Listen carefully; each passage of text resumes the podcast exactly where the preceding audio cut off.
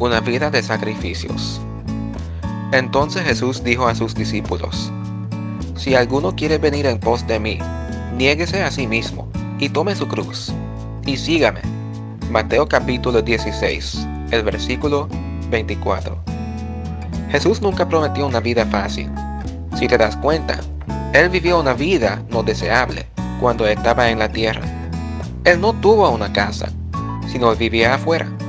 Lucas capítulo 9, el versículo 58 dice, Y le dijo Jesús, Las zorras tienen guaridas, y las aves de los cielos nidos, mas el Hijo del Hombre no tiene donde recostar la cabeza.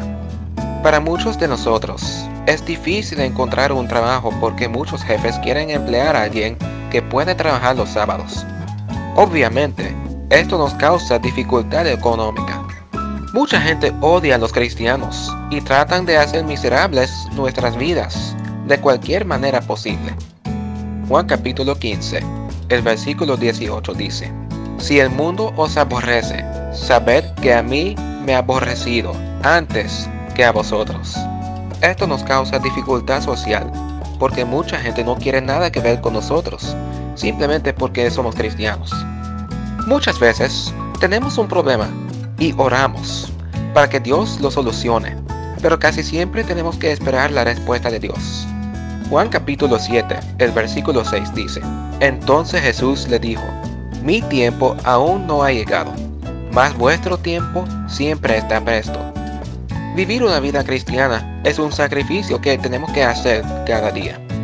Sacrificamos las conveniencias que podemos tener al simplemente vivir la vida mundana. ¿Estamos dispuestos a vivir la vida cristiana aunque nos cuesta conveniencias y aunque sentimos que Dios demora mucho en contestar nuestras oraciones? Para vivir esta vida cristiana se requiere fe y mucha paciencia.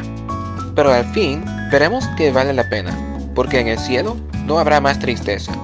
Apocalipsis capítulo 21, el versículo 4 dice, Enjugará Dios toda lágrima de los ojos de ellos, y ya no habrá muerte, ni habrá más llanto, ni clamor, ni dolor, porque las primeras cosas pasaron.